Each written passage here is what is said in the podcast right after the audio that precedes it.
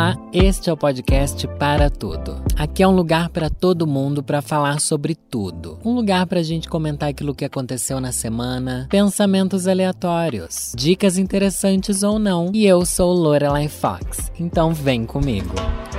Durante as últimas duas semanas eu tenho passado quatro vezes ao dia em frente a cemitérios. Isso me traz uma série de reflexões ótimas para já introduzirmos o mês de outubro. Um mês onde todos temos medo, porque é o mês do Halloween. Mas esse não vai ser um episódio de susto, gente. É que eu comecei a passar muito na frente de cemitério. Meu Deus do céu.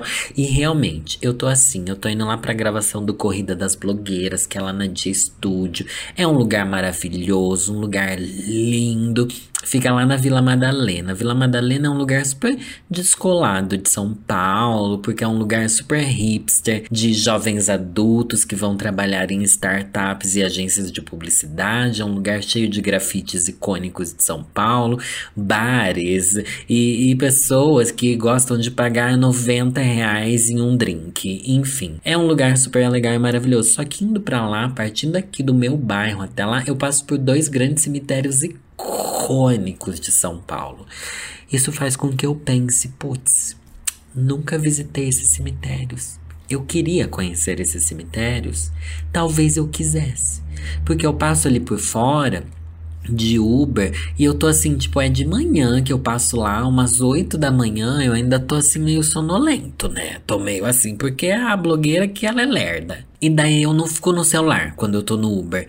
Por vários motivos, né? Não que isso tenha a ver com a história que eu tô querendo contar, mas eu vou contextualizar bastante, já que é uma história, é uma audiodescrição da minha manhã, esse episódio, tá bom? E tudo que tem passado pela minha mente. Porque provavelmente, provavelmente não, né? Talvez você escute esse episódio enquanto você vai pro trabalho. Eu tô contando aqui minha história de finalmente sair de casa para fazer alguma coisa de trabalho, né? Já que passamos aí muito tempo sem fazer nada fora de casa. Voltei a fazer isso isso. E daí eu pego assim, tô sonolenta, fico no Uber, não tenho paciência de ficar no celular, vendo as redes e pensando, putz, tem que atualizar, tem que responder. Não, eu fico assim, vou apreciar a cidade. E São Paulo é também conhecida como uma cidade maravilhosa. Mentira, esse é Rio de Janeiro. São Paulo é a cidade da garoa, onde não chove, tá? Desde que eu tô aqui chove pouquíssimo. Quando chove alaga, mas é tipo pouquíssimo. Mas eu acho realmente a cidade bonita. Quando não tá calor, eu amo ficar no Uber vendo assim a cidade mesmo, sabe? Você passa por vários grafites e você acha a cidade imensa. Eu relembro da, da sensação da primeira vez, das primeiras vezes que eu vinha para São Paulo sabe? Que, mano, qualquer outra cidade do Brasil, se você vem para São Paulo, você pensa, putz, é muito grande essa cidade, tipo, tem muito prédio. para todo lado que você olha tem prédio, é prédio, prédio, prédio, prédio. Que você pensa assim, meu Deus, umas ruas, uns, uns coisas que passam assim por cima. Como é que é? Viaduto que chama e é tudo cheio de grafites. É aquela coisa metrópole, tá bom? Uma coisa assim, cyberpunk 1992. Não, é 2070, é isso? Alguma coisa assim, o jogo aí. Mas, enfim. Daí eu gosto de apreciar a cidade. E uma das coisas mais icônicas é o cemitério, gente. Porque tem uns cemitérios muito antigos aqui em São Paulo e dizem que eles são be, be, belíssimos por dentro. Diz que existe até guia turístico para os cemitérios de São Paulo. Eu não sei se é verdade. Deveria ter pesquisado essa informação antes de trazer para vocês de uma maneira irresponsável e completamente sem fundamento. Deveria, mas não vou fazer isso agora porque é um, é um pensamentinho meu. Só que por que, que é tão icônico? Porque tem muita gente rica enterrada nesse cemitério, sabe? Sei lá, os matarazos, sabe? Essas pessoas assim que a gente ouve em novelas, precisa falar, ou que é nome de rua, nome de avenida, assim, então tudo enterrado nesses cemitérios aí. E daí tem aqueles mausoléus maravilhosos, gigantescos, e passando de Uber na frente deles, tem ali uns semáforos que você para, e daí dá um tempo de você dar aquela olhadinha assim por cima do muro, aquelas construções ali no alto e tal, aquelas cruzes, vários modelos e tal, porque tem isso, né? O cemitério tem o seu estilo. Eu fico pensando, quando a pessoa constrói um mausoléu, como é que ela escolhe isso? Ela chama um arquiteto, provavelmente chama um arquiteto, né? Mas tem que ser, sei lá, um designer, alguma coisa assim. Ai, pro mausoléu da minha família eu quero uma coisa toda de mármore, eu quero estátuas chorando, ou tipo, ai não, eu quero pequenos anjinhos barrocos, ou eu quero algo mais modernista. Quem escolhe isso? Quem escolhe o design das lápides? É alguém da família, né, gente? É alguém da família. Mas nesses mausoléus de famílias, alguém escolheu lá atrás. Lá atrás. E as pessoas ricas, gente, elas têm essa coisa assim: ah, eu vou ser enterrado junto com a minha família e blá blá blá. Daí, ao mesmo tempo que eu acho isso incrível e chique, eu acho bem assustador. Porque eu acho. Ai, gente, é meio assustador, não é? Tipo assim, ah, quando eu morrer, vão me juntar lá com um monte de outros corpos da minha família. Meu Deus, gente. Meu Deus, né? Não é assustador? É assustador. A morte é assustadora, mas é para quem fica vivo que é assustadora, né? Para quem morreu não assusta. Mas não sei também, né? A gente nunca pode falar com absoluta certeza o que acontece depois da morte, se é que acontece. Você tem medo da vida após a morte? Ou você tem medo de não existir vida após a morte? Ah, eu conheço pessoas que falam que têm medo de não existir nada depois da morte. Mas, gente, na minha cabeça esse medo não faz sentido. Porque se não existir nada, você nunca vai saber que não existiu. Né? Então é como se. Eu já ouvi falar que é tipo como se fosse. Se não existir nada após a morte, vai ser como se você tivesse dormido um sono sem sonhos. Sabe quando parece que você nem sonhou, que você psh, não lembra da noite? Vai ser isso, pelo resto da eternidade. Tipo, se não existe nada depois da morte, é o menor de sofrimentos. Mas se existir, menina, Aí a gente tá ferrada, porque a gente não sabe o que vai ser. A gente não sabe. Vai que a gente acorda em outro planeta que é como se fosse o fundo do mar e Deus é um grande tubarão branco, sabe? Não dá pra você saber, baseado nas suas crenças. Ou se é igual o mundo aqui. Ou se você acorda no Palácio dos Pla do Planalto, porque você foi pro inferno, tá bom? Ou se a gente percebe que aqui já era o purgatório, gente tá bom? Porque tem isso, tem gente que fala que a gente paga aqui mesmo aquilo que a gente merece, né? E que a Terra é um planeta de expiação. Mas deixa eu voltar aqui pro cemitério. Perguntei lá no meu Twitter. Ai, eu não ia deixar escapar essa pergunta, né? Se as pessoas têm medo de cemitério, mas antes eu preciso dizer que ao mesmo tempo que eu tenho medo, eu acho bonito e eu já fui no cemitério algumas vezes. Eu acho cemitério um lugar assim. Ai, não sei, gente. Eu fui em cemitério lá em Sorocaba. Às vezes que eu entrei em cemitério, ou é porque alguém da minha família morreu, e daí. Daí você não consegue reparar no cemitério, gente. Se alguém da sua família morreu, sua cabeça tá em outro lugar, né? Tá na tristeza. Mas das vezes que eu fui, assim, tipo, ai, vou visitar esse cemitério. Ah, estou aqui perto do cemitério, vamos entrar no cemitério para ver? Já fiz isso, tá bom? E daí, tipo, não foi ruim mas ao mesmo tempo é uma sensação que você fica assim, ai, para mim, tá? Porque aqui pelas respostas do Twitter, que eu vou ler aqui daqui a pouco, é, tem gente que ama, tem gente que odeia, tem gente que não liga, tem gente que acha que precisa fazer um descarrego, tem gente que acha que, que enfim, tem de tudo aqui. Mas eu acho que a gente precisa se confrontar com a morte, gente. Eu acho que quanto mais a gente evita falar sobre isso, mais dor causa. Eu, existem culturas em outros países, aquela que fala como se eu realmente entendesse. Eu lembro vagamente de ter visto isso em algum documentário ou li em alguma revista, tá bom? Mas eu tô falando como se eu tivesse super embasado aqui. É, tem outras culturas onde as pessoas são enterradas ali no ambiente familiar, que tem tipo um cemitério no fundo da casa, e daí eu fico assim, tipo essas pessoas não têm tanto medo da morte, porque a morte está ali, faz parte da realidade do cotidiano. Toda a nossa cultura ocidental capitalista, não querendo militar aqui, mas vocês estão ouvindo o tabu sendo quebrado aqui, né? Toda a nossa cultura é baseada em fingir que a gente não morre, esquecer da morte, esquecer que a gente envelhece e querer a vida eterna. Não vai conseguir, amor. Não vai conseguir. E se conseguisse, seria um pesadelo maior do que morrer. Pelo menos é o que as histórias de vampiro dizem, né? Vamos ver aqui, porque eu perguntei lá no Twitter o que vocês sentem, né? E tal. E vamos para mais um Reclamando com Lorelai. Reclamando com Lorelai. Perguntei no Twitter se vocês têm medo de cemitério. F falou: Não, e quando era pequena, amava quando tinha funeral de alguém, porque o cemitério era super a vibe da floresta de crepúsculo e eu fingia que tava no filme. Hoje em dia, obviamente, amadureci e acho e não acho legal precisar ir lá, mas não nego o meu passado. Gente, deixa eu fazer um parênteses aqui. Ela era criança quando tinha o filme Crepúsculo. Eu já era velha adulta, não, eu não tive essa referência. Mas por nossa, o cemitério era uma floresta, né? tinha porque aparece cemitério no filme ou o cemitério da cidade dessa pessoa era parecido com a floresta? Achei chique. O cemitério tem uma vibe, não tem, gente? Tem uma vibe. E, e eu achei engraçado que essa criança aqui, a F, quando era criança, não tinha medo. E geralmente a criança tem medo. Ou não. É o adulto que tem medo. Pan com ovo, arroba Daniel alguma coisa aqui falou. Não, tenho respeito. Acho ó esse povo que vai rebolar em cima das covas ao som de Good Ones.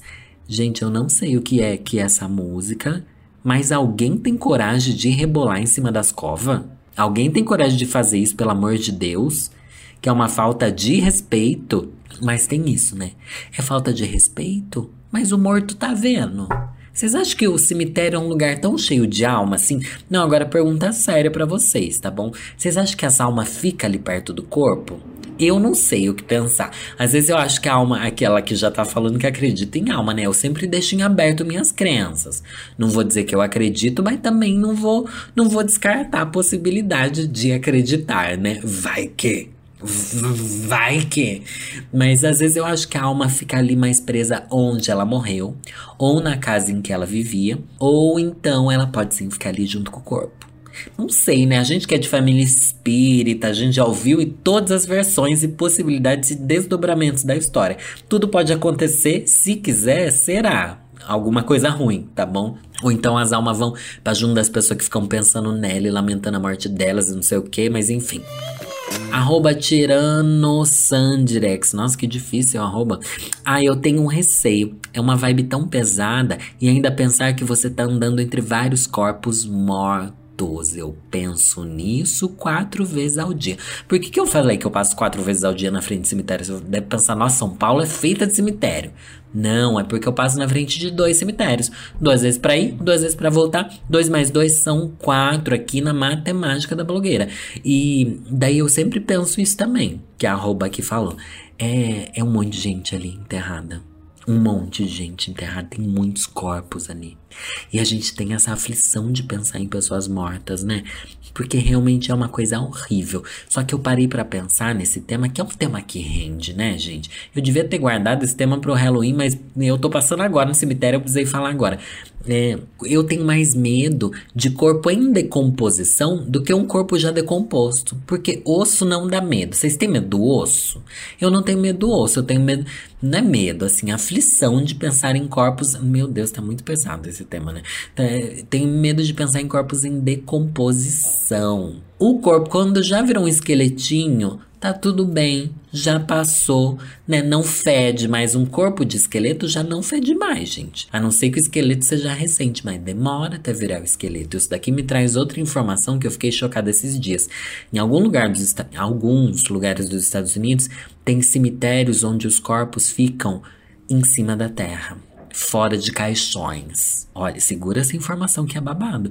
Mas é cemitério forense para pessoas que vão estudar esses corpos, como o corpo humano se decompõe em ambientes abertos, porque quando eles vão ver casos de assassinato e tal, quando eles vão procurar evidências, eles precisam, enfim, já ter estudado como o corpo humano se decompõe é, fora de estar tá enterrado. Então eu vi lá a foto, gente. Eu vi a foto de um monte de corpo. Não, não vi explicitamente os corpos, mas deu para ver assim que eram umas gaiolas, não sei nem se é verdade, vai que eu tô espalhando uma fake news aqui, eu devia ter pesquisado também, mas joguei essa responsabilidade para você fazer a pesquisa, se tiver coragem ainda. Mas tipo, é uns corpos de gente morta assim na grama, sabe, no meio do mato, assim, uns espação assim como se fosse qualquer lugar.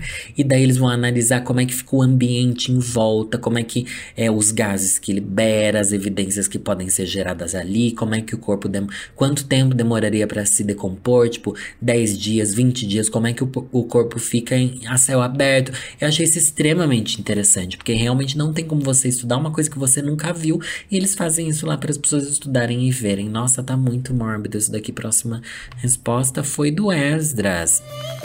Esdras falou que não tem medo, gente, mas fica muito para baixo quando vai a cemitérios. Faz eu pensar nas várias histórias que foram, nas que poderiam ter sido, etc. O que aconteceria se alguém ali tivesse vivido um ano a mais ou a menos? Como o mundo seria a partir disso? Não sei porquê, mas entro nessa noia. Ai, gente, a nossa vida é baseada em pensar o que teria sido se as coisas não fossem como foram, não é mesmo? Mas mas não tem como saber, né? Por isso que é só uma noia da nossa cabeça. E talvez as histórias tenham sido em realidades paralelas também, mas isso eu já falei em outro episódio. Mas é algo a se pensar bastante, né? O que, que teria sido.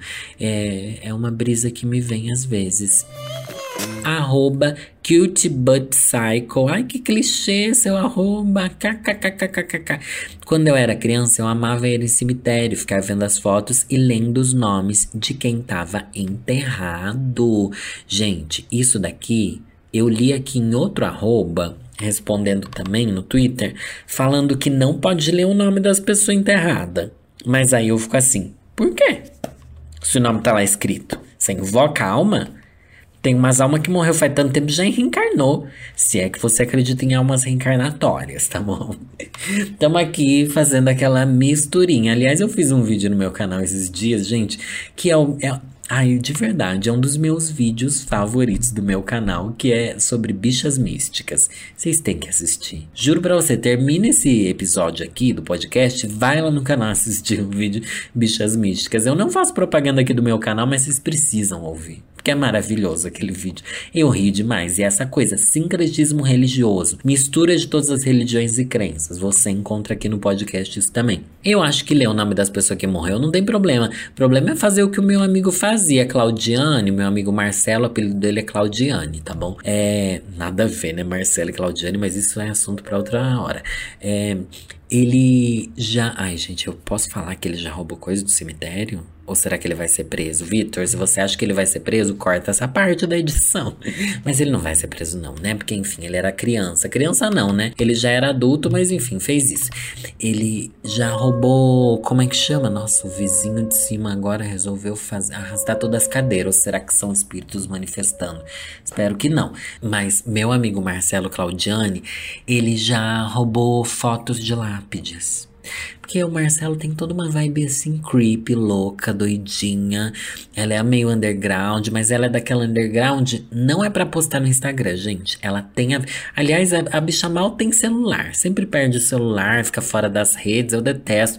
Mas ela tem essa vivência de ser uma hipster doida, é, que, que já foi hippie de verdade, gente. Hippie de verdade. Não hippie igual vocês que se veste com, com roupa que vende na Augusta. Tipo aquela pessoa hippie que vive de andarilho sei lá o que, não sei o que lá, enfim. A Marcela tem as melhores histórias sobre, sobre a vida dela, enfim, bem mais interessante do que a minha. Mas ele já roubou. Um dia eu fui lá na casa dele, entrei no quarto dele que parecia um mausoléu, que parecia, sabe, um antiquário, assim, cheio de coisa das mais diversas, estranhas e bizarras. Entre essas coisas, fotos que ele roubou de pessoas bem antigas. Sabe aquelas fotos que é bem antiga, assim, que já é em preto e branco a foto e a pessoa já tinha morrido, então a pessoa era mais antiga ainda do que a foto. E realmente é umas fotos bonitas que você pensa assim, nossa, interessante, mas tipo, vou roubar do cemitério, bicha. Depois sua vida andar pra trás, pelo menos você tem a quem culpar, né? Arroba, sei lá, eu pô. Não, meu pai era coveiro. Era legal o povo achando que meu pai morreu quando falava que ia visitá-lo. Ai, que piada ruim. Agora eu fiquei sem entender se a bicha fez essa piada no Twitter ou se ela realmente fazia essa piada na escola, porque o pai dela realmente era coveiro. Achei pesado, mas, mas né, é aquela coisa. Será que o, co o coveiro não tem medo de cemitério, né? Mas diz que todo coveiro tem muitas histórias de cemitério para contar, sei lá, hein, gente. Igor Goulart falou. Acho que não. É o meu futuro, né? É, é o futuro de todos nós. Tem uma frase célebre em algum na entrada de algum cemitério aí, de algum lugar do mundo. Não lembro, acho que eu já estudei isso em alguma aula de história que diz: Nós que aqui estamos, por vós esperamos. Imagina isso escrito na entrada de um cemitério, ó. Todos os mortos que estão aqui estão esperando vocês que estão vivos aí fora. É, pessoal, esse é o futuro de todos nós. Olha essa daqui. Arthur falou: Não, já fui de noite com uma amiga, comemos, conversamos e F1. Sabe o que é F1, gente? É fumar um. E eu descobri, porque falei recentemente, perguntei aqui pra vocês se vocês fumavam um enquanto ouvia meu podcast. Um monte de gente, juro pra vocês. Muita gente veio falando que, que fuma um e ouve a vovozinha. Que delícia, papapá. Arroba Jeguinha falou: Não, inclusive queria ter dinheiro para abrir um. Gente, como assim abrir um cemitério? Alguém pode abrir um cemitério? Quem inventa o cemitério na cidade? Onde? É uma coisa da prefeitura, cemitério, né? Mas tem cemitério particular? Pode ter cemitério particular? Como funciona um cemitério? Tipo, é igual um empreendimento. Tipo, ah, vou levantar um prédio aqui, vou vender os apartamentos. Tipo, a, a pessoa compra um terreno e pode fazer um cemitério ali. Existe isso, gente? É um bom investimento? Como você. Meu Deus, gente, alguém. Eu não sei nem se a internet tá pronta para essas perguntas que eu tô fazendo. Tipo, acho que nem o Google deve saber responder isso. Alguém que trabalha em cemitério, me responda, por favor. Essa pergunta vai ser respondida no meu Twitter, tá bom, gente? Respondam essa pergunta no Twitter da vovozinha, porque a vovozinha tá muito curiosa. Se eu tiver o dinheiro, eu consigo abrir um cemitério? É permitido por lei? Existem cemitérios tipo gourmetizado, que é tipo porque alguém fez um cemitério chique e quis. Gente, eu tô entrei em parafuso com essa pergunta agora. Mas vamos parar de falar desse tema mórbido.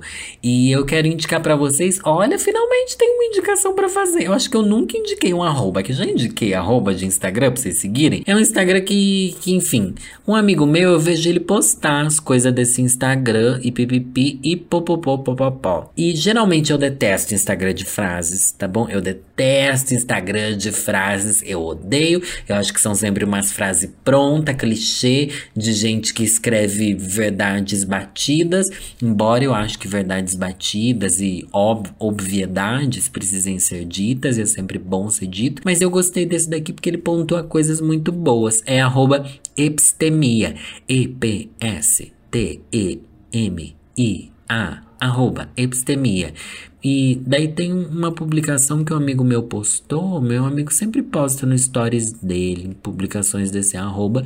Enfim, eu vou indicar aqui para vocês. Tem uma das publicações que tem um monte de frases bonitas. E uma dessas frases me pegou assim de jeito, viu, pessoal? Uma dessas frases me pegou de jeito, me pegou de jeitinho pelo cangote. Eu vou trazer ela aqui para vocês. A quem vê é uma grande frase, gente, é só é três palavras, tá? ah, é assim, ó. O processo é o próprio sonho. Meu Deus, me pegou. Não sei se às vezes é porque a gente tá naquele dia que você pensa, putz, foi para mim. Daí, tipo, tem outro dia que você vai ler a mesma frase que você pensa assim, nossa, que lixo, que coisa tosca. Mas naquele dia foi para mim, entendeu? A obviedade. E eu acho bonito também que esse arroba eles postam bastante, assim, é uns layouts bonitinhos e tal. Eu gosto bastante. E daí essa coisa do processo é o próprio sonho vem numa vertente de várias coisas que eu já falei aqui e de várias coisas que eu venho vivendo. E, tipo, já falei para vocês isso em vários momentos.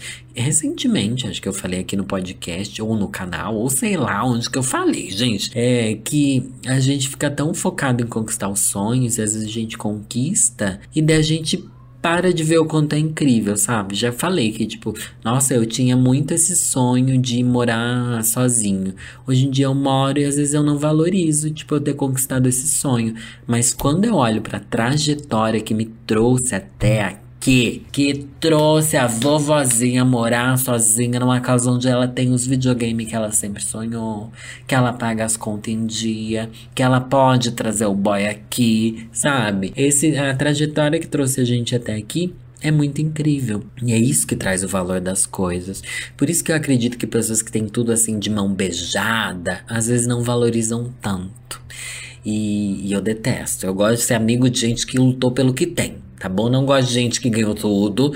Eu gosto de gente que, que dá valor assim como eu dou, entendeu? Porque a gente tem histórias de vidas mais parecidas. Outra frase bonita que tem nesse mesmo post aqui é: tudo tem seu momento. Mas todo sonho, objetivo, precisa de dedicação e persistência. Ai, gente, eu não sei nem se tudo tem seu momento, tá bom? Porque eu acho que tem coisas que nunca vai chegar o momento. Tem coisas que não são pra gente. Por mais que a gente se dedique e persista. Quantas vezes a gente não persiste num sonho que nunca vai acontecer e que vai dar errado e que, tipo, não é pra gente. Eu acho que a gente precisa. Essa é uma coisa muito difícil da vida, tá? É, eu falei muito disso na Jornada da Autenticidade, aquele meu projeto paralelo que eu já falei aqui também várias vezes. Enfim, é que, tipo, a gente precisa tentar entender qual que é o limite entre correr atrás dos sonhos entender quais sonhos são pra gente, quais sonhos não são, quais objetivos são pra gente, quais não são, mas todos eles precisam de dedicação. Isso eu concordo totalmente nessa, nessa frase. Outra frase que, ah, eu vou ler várias frasinhas, inventei isso agora. Tá bom, inventei. Hoje é sobre frozes, frozes. O que quer que possa fazer ou sonha fazer, Comece. A ousadia contém em si mesma a genialidade, a magia e o poder. Essa é uma frase de Goethe. Goethe, é assim que fala? Goethe, Goethe, Goethe, Goethe, Goethe, Goethe, Goethe. Ó, o que quer que possa fazer ou sonha fazer, comece. Gente, então é isso. Coloque em prática, bicha, coloque em prática. Não espera o momento certo para você agir. Olha, tô, tô, sendo muito coach de Instagram hoje, hein? Tô sendo coach de Instagram, a vovozinha tá nesse mood hoje e eu acho que tá tudo bom e tudo bem. Eu acho que essa é uma lição que eu trago até nos meus piores dias. Sabe aquele dia que você tem que entregar uma coisa, que você tá postergando algum trabalho difícil, que você, enfim, tá deixando tudo de lado? É, vai lá e faz Começa a fazer. Uma vez que você comece, você vai até o final e você vai ver, putz, fiz. A sensação de ter feito é muito, muito, muito mais recompensadora do que a sensação de, enfim, ah, eu vou deixar para depois. E a dor de fazer é mil vezes menor do que a dor de procrastinar. Porque a gente se martiriza procrastinando. Eu me martirizo demais me procrastinando, gente. Eu penso assim, não, não vou fazer, não vou conseguir, não vou querer, não vou não sei o que lá, não sei o que lá. Mas quando eu faço, eu consigo. Ai, nossa, ela consegue. Peraí, não, não foi nesse sentido que eu quis dizer, né? Mas vocês entenderam, não me enche o saco. Próxima frase. Se existe algo importante para você que você pretende alcançar algum dia, comece agora. Como você pode se aproximar do seu sonho em seu momento atual? Nossa, Ai, gente, qual que é meu sonho? Esses dias uma amiga minha me perguntou, tipo, ai, qual que é seu próximo sonho? O que, que é aquilo que você quer, quer alcançar em breve? E eu falei, putz, eu não sei, eu tô sonhando mesmo, é tipo em tirar 20 dias de férias, sabe? E poder viajar. Mas eu, nossa, faz tanto tempo que eu não tenho um sonho de longa data. E não sei se é se é por causa da pandemia e tal. Eu tenho esse sonho de fazer minha casa no interior e uma casa com piscina. Já falei isso até em lives, né, gente? Vamos doar um superchat pra vovó pra ela ter uma casa com piscina e eu voltar a morar em Sorocaba e não sei o que, não sei o que lá. Só que daí também, tipo, ai, nossa. É, que eu tô fazendo agora para conquistar isso? Nada, eu quero chorar agora, me deixou meio mal esse arroba aqui. Não tente, teste. Comprometa-se definitiva e verdadeiramente com algo. Veja o que acontece. Mas que tempo que eu tenho para seguir essa frase? Não tentar, testar. Mas qual que é a diferença de tentar e testar? Testar, não sei se faz sentido esse não tente, teste. Não tente, teste. Por que, que testar é mais forte do que tentar? Né? Não sei, não sei. Tô duvidando, já, já não sei se eu tô recomendando mais esse arroba que eu falei para vocês seguirem aqui. Vamos ver a próxima frase. Comece como for possível e faça os devidos ajustes no caminho. Ah, isso daqui é maravilhoso. Nenhum plano sobrevive intacto ao campo de batalha. Teste e ajuste. Ah, agora entendi o que eles quiseram dizer para a vovó. Realmente, essa daqui também faz parte da história da minha vida. Todo plano que eu tinha é, de fazer o canal e das coisas que, enfim, que são as coisas que deram certo na minha vida, né? A única coisa que eu posso aconselhar vocês é baseado naquilo que eu vivi, né? Não vou inventar que eu tive sucessos maiores do que eu tive e não dá para eu aconselhar sobre coisas que eu não vivi. Mas pelo menos no mínimo de sucesso que eu tive naquilo que eu me propus a fazer foi no meu trabalho e foi porque eu realmente me coloquei, tipo, fazendo o possível né? Começando como era possível e fazendo os devidos ajustes no caminho. Quando eu comecei meu canal, era possível o quê? Eu comprar uma câmera. Não tinha iluminação nem microfone, nem beleza, mas tinha a inteligência e o carisma da gata, porque isso veio de fábrica. E eu fiz à medida que eu pude ir crescendo, investindo num microfone, porque a voz da Lorelai é uma voz difícil, e também investindo em iluminação e pensando melhor nos roteiros e blá blá blá. E no caminho a gente ajusta. Gente, se eu dou muito conselho. Muita gente, amigo meu próximo, tá? Próximo, bem próximo, que vem me pedir conselho sobre YouTube, ser influenciador e tal, eu aconselho e até me empolgo em aconselhar, mas tem uma coisa que eu falo para todo mundo é Comece agora. Porque você nunca vai ter a câmera que você acha ideal, você nunca vai editar da maneira ideal, porque você ainda não aprendeu a editar. Você não sabe, você tem que começar, porque você precisa começar. Se você não começar esperar o momento ideal, esse momento não existe. Nem a gente que já tá há anos. Gente, eu tô há seis anos fazendo conteúdo e, tipo, muito conteúdo. Eu tô gravando muito vídeo, mais vídeo do que nunca. É vídeo, é podcast, é live, é blá blá blá blá blá. Eu ainda acho que eu não tô no momento ideal. Mas eu faço o melhor que eu posso com aquilo que eu tenho. E eu sempre penso que eu vou melhorar. Não, eu ainda vou trabalhando, eu vou fazendo os ajustes. E é um ajuste eterno. O ajuste é eterno, gente. Então fica essa reflexão para você. Para! Para! Para de pensar que você vai chegar no momento ideal e ajuste. Vai ajustando.